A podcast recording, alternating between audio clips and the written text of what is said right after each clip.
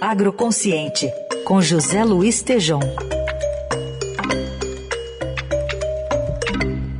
Oi, Tejom, bom dia. Grande Heisen, bom dia. Bom dia, Carol, que está aí também. Bom dia.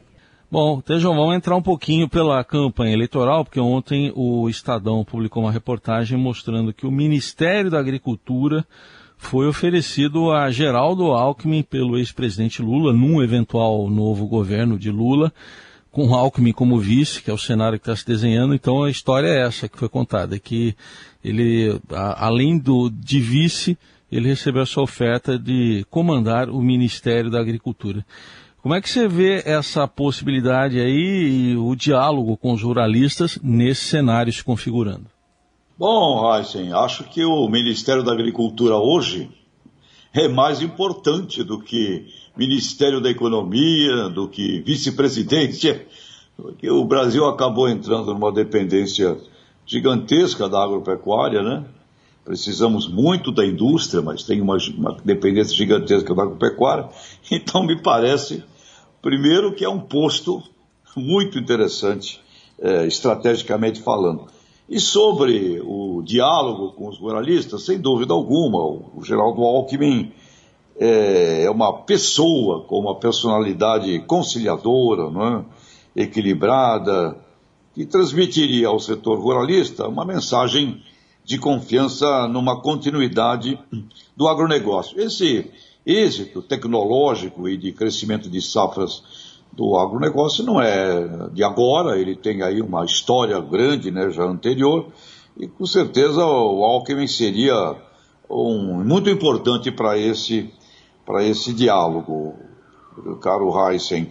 Agora, vai encontrar um cenário, qualquer um que seja o ministro da Agricultura, em 2023 vai encontrar um cenário complicado, viu, Heisen? Porque a soja hoje está batendo 200 reais uma saca de 60 quilos. E só para os nossos ouvintes terem uma ideia, quando nós falávamos algum tempo atrás de uma saca de soja 70 reais, 80 reais, 90, 100 reais, era extraordinário o preço. Então vocês imaginem uma saca de soja a 200 reais e uma de milho a 100.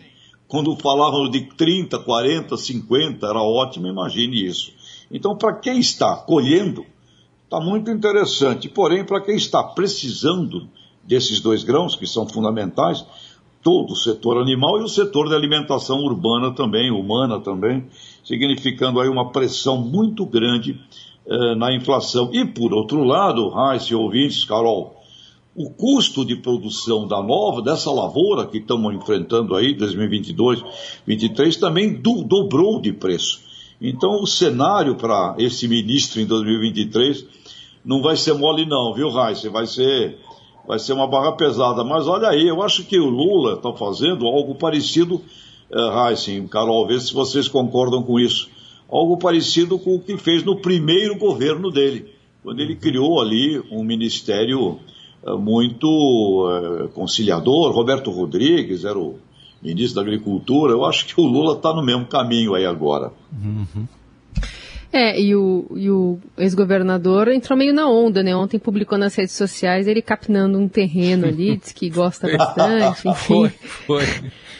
É, governador, né, querido Geraldo, a, a, barra vai ser mais pesada do que capinar. Do Eu que diria, capinar. comece a rezar, aliás, comece a rezar, aliás, brasileiros todos. Hoje nos resta uma coisa, rezar é. para São Pedro, para que fevereiro, março, abril e maio as safras brasileiras sejam não caiam mais do que já caíram, porque a barra a barra está pesada. A dependência da, da agropecuária é gigantesca, viu, amigos? Produção muito além né, de Capenamá. E tem a, e tem a é. saída, né? A ministra Tereza Cristina. Então, eu ia te perguntar, é agora primeiro de abril, né? Já tem um nome para substituir ela? Então, tem lá as discussões dos nomes, mas muita gente com quem eu converso, Carol, ah, o pessoal gostou muito do trabalho da Tereza, num período praticamente de uma crise mundial, né, uma grande crise mundial. O pessoal gostou muito. A ministra Tereza também é um ser humano é, equilibrado, é uma boa pessoa né, também. E ela fez um, um belo trabalho. Então o pessoal tem falado muito de que ela possa ser substituída pelo Marcos Montes. o, o, o Marcos Montes é, é o secretário executivo do Ministério. Então, seria uma continuidade natural. Esse é um nome, é um nome que tem aparecido muito nessa, nessa conversa de quem substituiria a ministra Tereza, que vai se candidatar para o Senado lá no Mato Grosso do Sul, Carol. Muito bem, esse é José Luiz Tejon. Volta na semana que vem a conversar conosco. Obrigada, viu, Tejon? Grande abraço. Abraços.